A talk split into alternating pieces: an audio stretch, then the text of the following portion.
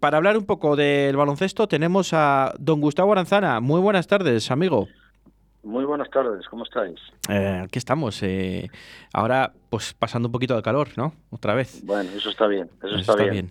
Ya tiene que venir el calor. Tú ya estás aquí en casa, ya has dejado Cartagena, aunque igual tienes que volver, ¿no? Me decías a micrófono cerrado. estoy yendo y viniendo porque, bueno, estamos trabajando para temporadas que vienen y, y bueno, trabajando, haciendo cosas. Todo bien, la temporada fenomenal y, bueno, ya sabes, esto no, no para, no hay que pararse nunca. Está claro. esto hay que seguir, hay que seguir siempre, mejorando. Pues me alegro mucho, Gustavo, de verdad. Eh, bueno, que ¿hasta cuándo va a llegar el UMC Real Valladolid, Gustavo? Bueno, es evidente que, estamos eh, observando una transformación enorme del equipo, ¿no? Eh, la última vez que hablamos con problemas y tal, y fíjate ahora, ¿no? Eh, a partir del cambio que llega Paco, lo, ha, dado la vuelta al equipo y bueno, tú lo acabas de decir, la, racha de, victorias, únicamente una derrota contra estudiantes. Es cierto que aquí hay dos, dos parámetros a, a decir, ¿no? A comentar. Eh, los playoffs son muy diferentes, totalmente diferentes a lo que es la liga regular. Un equipo que viene de con una motivación y un estado anímico y de forma enorme, como es Valladolid, y un equipo que viene con dudas, con cambio de entrenador, eh, entra Epi y bueno, y lógicamente pierde ese primera ese, ese ascenso directo que era por lo que luchaba Estudiantes, ¿no? Estudiante sabe que, que aquí en Valladolid va a ser súper complicado, le ha, tocado un rival muy difícil a Estudiantes. ¿no? Creo que Valladolid anímicamente está muy bien, eh, está jugando muy bien, está defendiendo fenomenalmente bien y va a ser un rival enorme. ¿no? Lo que pasa es que, bueno, para mí, eh, y Pippen, el estado físico de, de, de, Pippen es importante, ¿no? A ver, a ver cómo está y, y luego, bueno, jugar partidos consecutivos cada 48 horas también mentalmente es duro, ¿no? Vamos a ver qué, capacidad física puede aguantar el equipo, ¿no? Pero bueno, el factor campo puede ser decisivo, pero realmente no me atrevo a decir que, estudiantes esté muy tranquilo, ¿no? Yo creo que no, pero mm, igual a cinco partidos, eh, esta primera previa de, de, estos cuartos de final, como se llamaría, ¿no? De playoff, ¿no te parece algo largos a cinco partidos, al mejor de cinco? Bueno, eso siempre está la dinámica de que es mejor a tres, a cinco. Sabes que se ha ido variando el formato. A tres a veces es, es difícil porque llevas durante toda la temporada con, con una clasificación y luego te sale un mal día el primer partido y, y, te han eliminado. Entonces, quizás es más justo. Sí que es más justo a cinco. Lo que pasa es que es muy largo, ¿no? Es muy duro físicamente para, para ya vienes muy, muy, muy cascado, muy, muy de, toda la temporada. Lo que es que es cierto que como este año se ha hecho la Final Four o se hace Final Four, por eso se ha metido el primer playoff a cinco, a cinco partidos. Posiblemente eh, esté bien, ¿no? Jugar una Final Four mm, supone que previamente hayas, hayas hecho esta eliminatoria a cinco, a cinco partidos, ¿no? Por eso te digo que es muy importante los estados físicos de, los jugadores, cómo llegan físicamente y mentalmente. Repito, Valladolid está mentalmente muy bien, físicamente pues no tengo datos si realmente hay problemas físicos en el equipo, alguna lesión ahí que pueda saltar, porque luego, claro, la, integrar cinco partidos, si vamos a llegar al quinto partido, integrar cinco partidos en, en, poco tiempo es muy duro, ¿no? Entonces hay jugadores importantes que pueden, que pueden dañarse, ¿no? Pero bueno, yo creo que Valladolid tiene capacidad para, para ponerle muchísimos problemas a estudiantes. Yo no veo tan fino a estudiantes, porque mentalmente el palo de, que Granada le quitó el primer puesto al ascenso directo, sabe que, es un palo para ellos y no lo, no, lo, no lo va a tener fácil, no lo va a tener fácil. También sé que en Valladolid el partido que jugaron aquí, Valladolid estuvo ganando todo el partido, hubo unas decisiones arbitrales complicadas o difíciles de entender.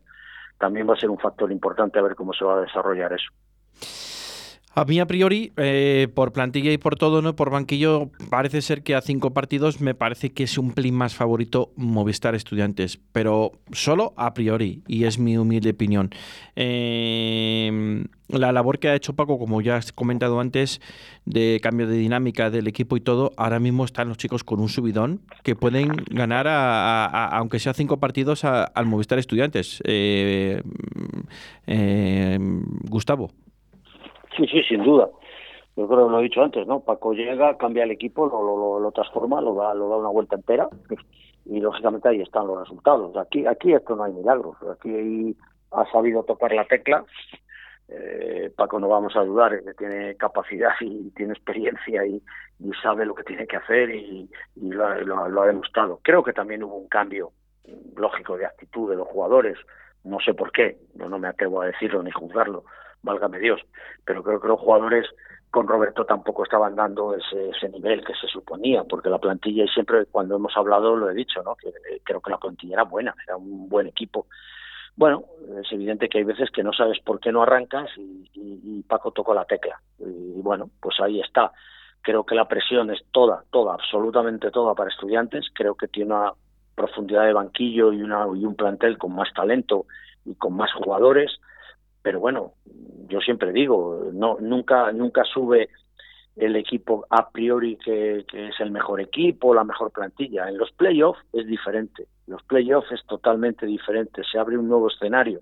Los playoffs sube o gana el que menos errores comete y el que mejor toma las decisiones en cada partido. Y ahí, pues cuidado que Valladolid tiene mucho, mucha categoría también, ¿no? Tanto en el banquillo como, como en la respuesta del público, como categoría de jugadores, ¿no? Es decir, que no va a ser, no va a ser fácil para estudiantes.